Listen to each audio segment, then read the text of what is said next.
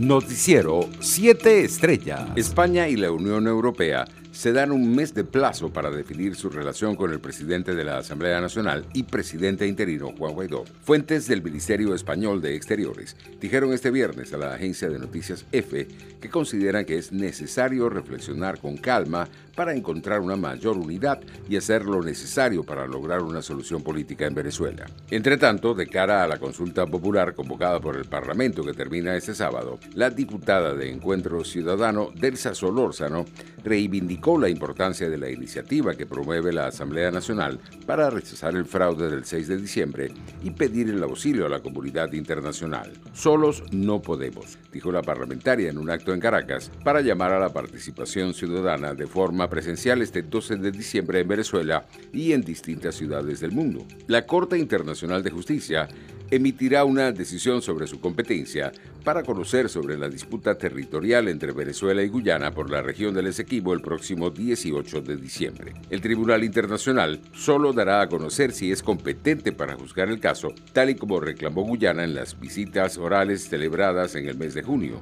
Cabe recordar que Venezuela considera que esta instancia judicial carece de jurisdicción y defiende que el asunto se resuelva de forma bilateral. Por su parte, el ministro de Petróleo del régimen venezolano, Tarek El Aizami, denunció que habrían logrado desarticular de manera anticipada un supuesto acto terrorista hacia la industria petrolera y evitar así grandes daños y pérdidas humanas. Según la versión del funcionario, a los detenidos se les incautó material explosivo y detonante que iba a ser utilizado en un atentado antes de las elecciones del 6 de diciembre para causar pánico en la población. El AISAMI señaló al gobierno colombiano como responsable de los hechos. Internacionales. El salario mínimo en Cuba pasará de 400 a 2.100 pesos cubanos, esto es, de 17 a 87 dólares, como parte de una reforma salarial y monetaria que entrará en vigencia a partir del 1 de enero de 2021, junto con la unificación de las dos monedas que existen actualmente en la isla, según lo informó el gobierno de ese país a través del boletín oficial este viernes. La reforma integral de salarios y pensiones se da en el marco de un complejo proceso de fuertes correcciones en la economía cubana.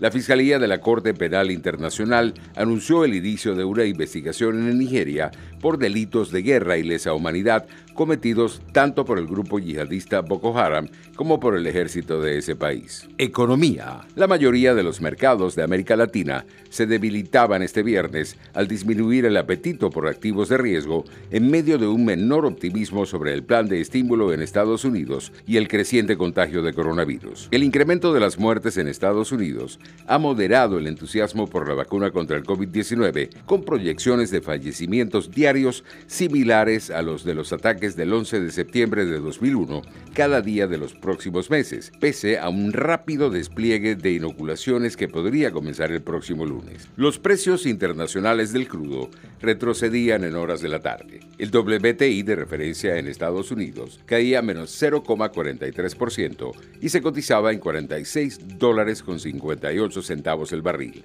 El Brent, de referencia en Europa, perdía menos 0,26% y se ubicaba en 49 dólares con 99 centavos. Los mercados bursátiles en América Latina arrojaban resultados mixtos en horas de la tarde. El índice brasileño Bovespa caía menos 0,32%, el colombiano Colcap menos 0,97%, mientras el argentino Merval ganaba más 0,09%. Deportes. El uruguayo Luis Suárez peleará por el premio Puskas que reconoce el mejor gol del año con su compatriota Jordan de Arrascaeta y el surcoreano Son Heung-min, tal y como lo dio a conocer la FIFA este viernes. La organización anunció que la ceremonia de entrega de los premios The Best 2020 se celebrará con un espectáculo televisivo virtual. La Vinotinto mantuvo su posición en el puesto 28 del ranking FIFA.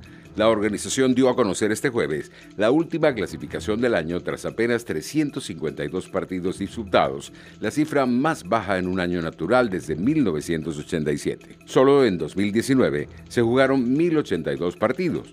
En este 2020, Bélgica continúa liderando el ranking luego de ganar seis de sus ocho compromisos y suma un total de 1.780 puntos. Francia y Brasil escoltan muy de cerca a los Diablos Rojos con 1.755 y 1.743 unidades respectivamente. Noticiero 7 Estrellas.